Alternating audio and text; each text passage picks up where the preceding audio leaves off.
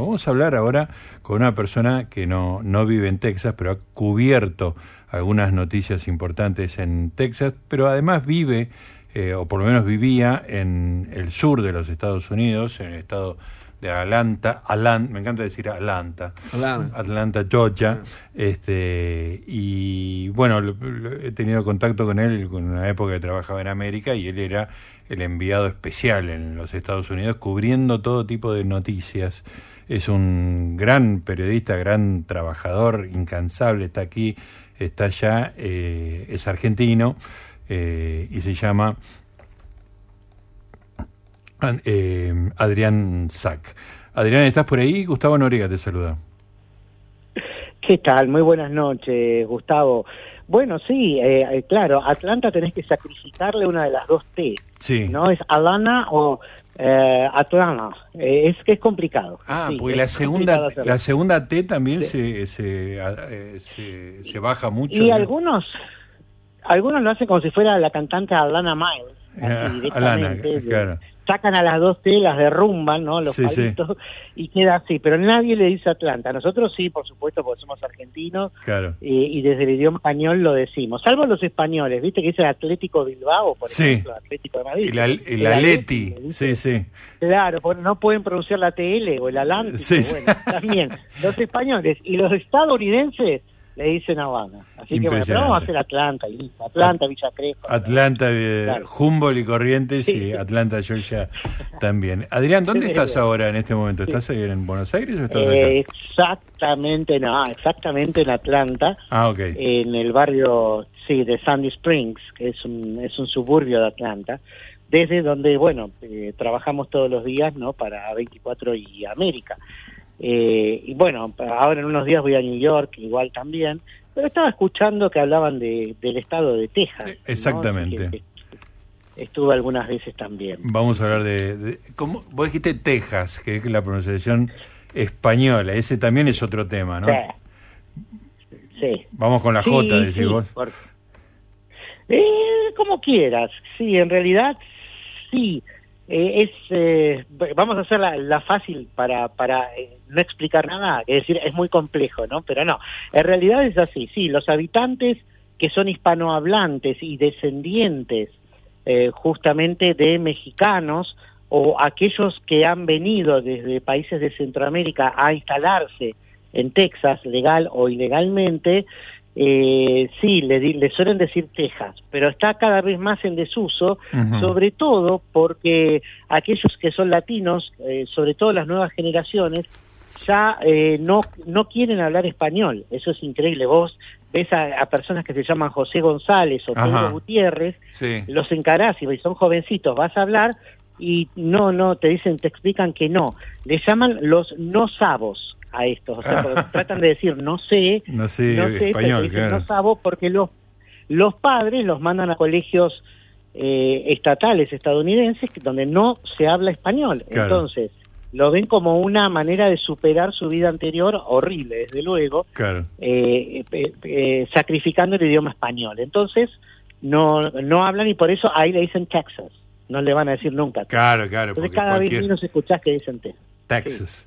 Escúchame, Adrián, eh, ¿cuánto hace que vivís en, en Atlanta, Georgia? Hace ya cumplimos siete años, en julio. Siete años.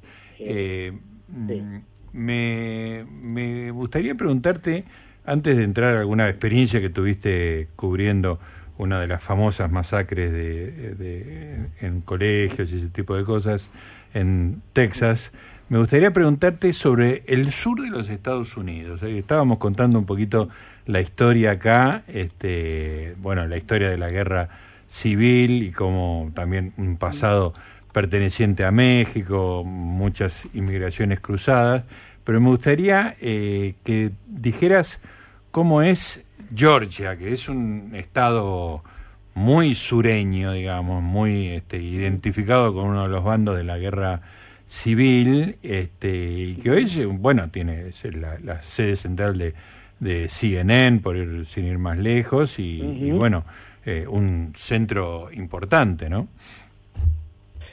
Sí, sí, tuvo muchas transformaciones, ¿no? Eh, Georgia en particular eh, como muchos otros estados de los Estados Unidos, eh, tiene esta realidad eh, diversa, digamos. ¿Por qué? Porque la gran mayoría del estado de Georgia, exceptuando su capital, Atlanta, suele ser muy conservadora. es generalmente gana el Partido Republicano, el gobernador es republicano, aunque no trampista en este caso.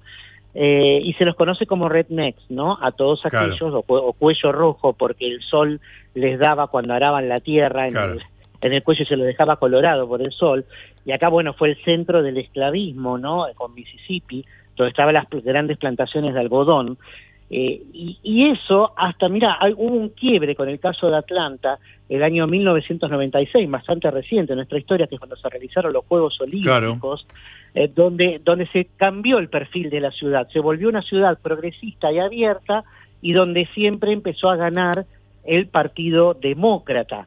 ¿No? Eh, entonces, eh, es, un, es un centro para Estados Unidos, Atlanta, corporativo sobre todo, no turístico, sí corporativo, donde muchas empresas de los Estados Unidos y también extranjeras, como por ejemplo Mercedes-Benz, que tiene su estadio ahora donde iba a jugar Messi ayer que no jugó, eh, que tienen sus sedes centrales, CNN, también Delta, Home Depot, no sé, hay muchas empresas, muchas corporaciones que hicieron de Atlanta del aeropuerto de Atlanta el más grande del mundo, no solamente de, los Estados Unidos, es un hub, es un hub central. Claro, es un nodo, ¿no? De, vuelos, claro. Es un nodo, es un nodo y tiene esa dualidad todavía muy conservadora, muy tradicionalista de, eh, de, todo Georgia menos de Atlanta, ¿no? Que justamente es eh, un lugar al que muchos vienen de distintos eh, estados de los Estados Unidos a radicarse pero sobre todo con un interés corporativo y porque tienen muy buena calidad de vida, sobre todo los suburbios, no tanto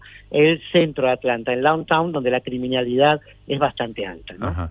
Adrián, eh, antes estábamos comentando, de, ya ahora sí enfocándonos en el estado de Texas, en la vida cultural que tiene Austin, nosotros, bueno, buena parte nos dedicamos al cine, tiene grandes cineastas, tiene música, sobre todo música country, recién estábamos escuchando a Willie Nelson, este muy muy sofisticado. Roy Orbison. mira, nada más y nada menos. Este, ¿se da esa dualidad entre la ciudad de Austin y el estado de Texas en términos de, conservador, liberal, progresista, más bien de derecha? Y ya, sí, sí, en Austin en particular sí. Eh, aunque quizá no sea tan marcada como acá en Georgia. Eh, Texas tiene toda una historia particular, ya habrán estado hablando de eso, que justamente eh, junto con California son los dos estados que siempre o, fueron independientes o quisieron ser independientes de Estados Unidos, de México, siempre hablan de la República de Texas, le llaman, viste, de Lone, Lone Star, o sea, eh, eh, el, estado de una sola estrella, porque ellos se sienten un país en sí mismo. Entonces, eso los une a todos los, los texanos, pero Austin sí es progresista eh, y, bueno, tiene muchos problemas para llevarse con, con el resto de los texanos que tienen una identidad justamente mucho más conservadora, quizás la, la capital justamente eh, de la libertad de las armas, por decirlo así, ¿no? donde más armas por habitante hay en todos los Estados Unidos es justamente en Texas, ¿no? Y donde también está la gente que más dinero tiene por la industria, las industrias petroleras, eh, que tienen también un perfil más conservador. ¿eh? o sea, son los industriales más conservadores. El resto de los industriales, los del noreste de Estados Unidos y los de Silicon Valley, son eh, progresistas o, liberales, como le llaman acá, que nada tiene que ver con los liberales de, Argentina, ¿no? Son liberales. entonces sí, eso lo ves, eso lo ves. ves una dualidad, sí, sí, si esa es la pregunta, te digo que sí, de hecho los desprecian bastante ostinianos por por esto los del resto de la del resto del estado y, cómo es la relación con con Houston por ejemplo Houston lo en mi pobre experiencia lo asocio más con el petróleo digamos no sé si eso es un un, buen un dato firme Mira, sí, el petróleo, la energía y sobre todo la industria médica. La industria médica ah, y farmacéutica. Eh, ahí están los grandes hospitales oncológicos, cardiológicos. Cierto. por ejemplo, los grandes centros de Estados Unidos eh, están, están en Houston. Eh, sí, Houston también, a ver, eh, en Texas se da mucho esta realidad, que tenés un gran desierto y de golpe se levanta la ciudad, ¿no? Es lo que a mí me impresionó la primera vez que, que, fui a Dallas y también a Houston. De golpe tenés edificios súper sofisticados, inteligentes. y bueno, y ahí tiene que ver también con que algunas industrias que, que no les iba tan bien en el eh, Silicon Valley, en California, tecnológicas de punta, se fueron a Houston por eh, temas impositivos, sobre todo por exenciones impositivas. Eh, Elon Musk en un momento se había ido, había mudado todo Tesla directamente a, a Texas, parte en Houston y parte en otros lugares, después volvió a California, pero sí, sí, por supuesto hay rivalidades entre todos estos gigantes del desierto, ¿no? Claro.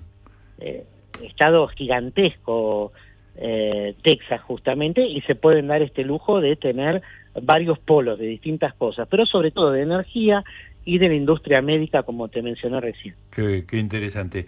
Eh, Adrián, estábamos comentando hace un rato eh, una, una de las primeras masacres que verá un tirador en la Universidad de Texas desde arriba de un campanario este, con, mm. su, con sus armas largas. Este, disparando a la gente que pasaba, habíamos visto una película relacionada con eso. Eh, vos tuviste que cubrir un, uno de estos este, tiroteos masivos, digamos, asesinatos de gente indiscriminada ahí en Texas, ¿verdad?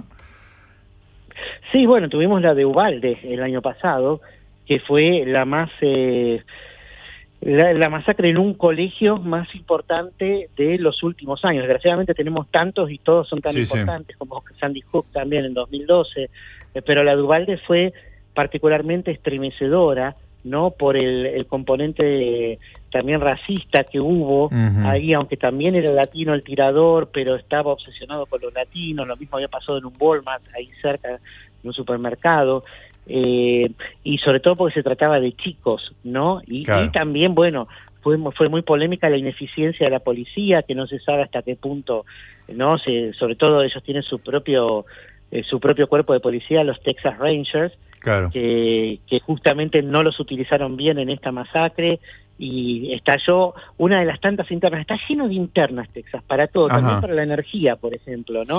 Cuando se corta la luz es un lío porque este, pasó de manos de ser federal a ser estatal, de ser estatal a estar por cada, cada condado tener su compañía de, electricidad.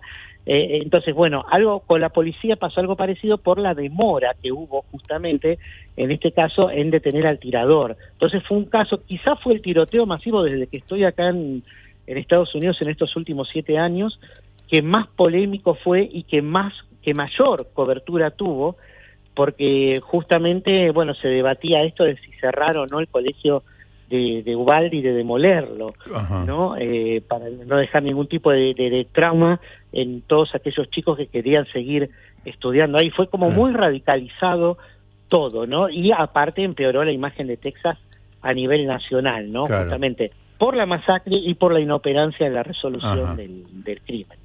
Eh, Adrián, no sé si eh, estuviste en Dallas. Eh, yo, digamos, si yo viajara a Dallas, iría al recorrido que hizo el, el auto que llevaba a Kennedy y vería la biblioteca de donde eh, disparó Oswald. O sea, me, me, da como un, morbo de fascinación muy intenso el asesinato de Kennedy en el año 63. ¿Estuviste ahí? ¿Estuviste en esos lugares?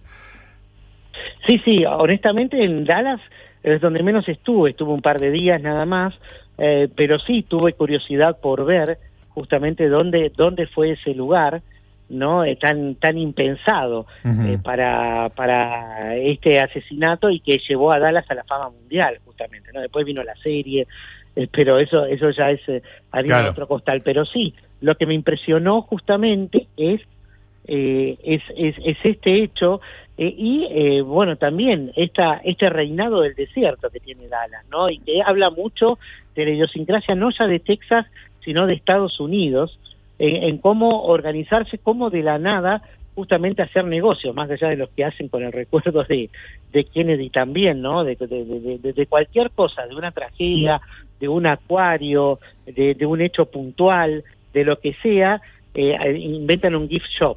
Hay un merchandising del, del tema, claro.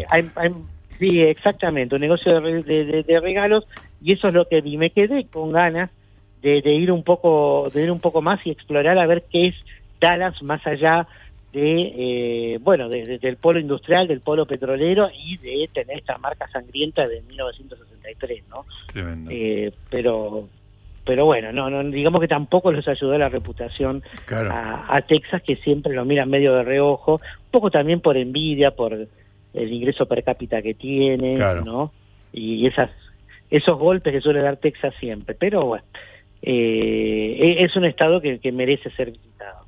Adrián, San Antonio. Claro, ah, San Antonio, bueno, que el, la NBA nos ha jerarquizado San Antonio como ciudadano, ¿cierto?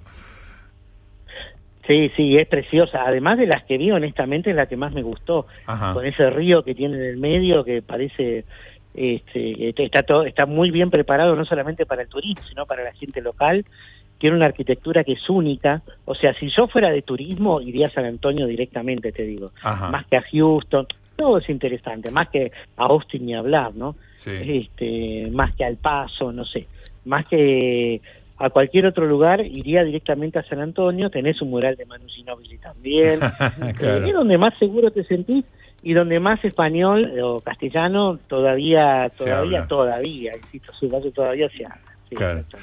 Eh, Adrián, me quedan muy poquitos minutos, te quiero agradecer muchísimo tu amabilidad, siempre tus crónicas de de Estados Unidos son interesantes, muy llena de datos, este, sos una persona súper informada. Contame un poquito de vos. ¿Estás muy establecido en Estados Unidos? ¿Es tu, es tu segundo hogar, tu primer hogar? ¿Estás, eh, ¿Vas a seguir viviendo ahí en, en Georgia? ¿Cómo, contame un poco de tu, lo, que, lo que no invada tu privacidad, por supuesto, pero... Este... No, no, por favor. No, mira, a ver, yo siempre estaba sacando cálculos eh, porque bueno, yo viví en Inglaterra siete años, vivimos con mi familia, en Madrid vivimos cinco, después volvimos a Argentina tres años y ahora hace siete que estamos en Estados Unidos. Me van a decir que estoy loco, pero bueno, a mí me gustaría volver a Argentina en algún momento. Y ya tenés un montón de gente haciéndote con la mano, juntando todos los dedos como bien italiano, diciendo, este tipo está loco. está loco.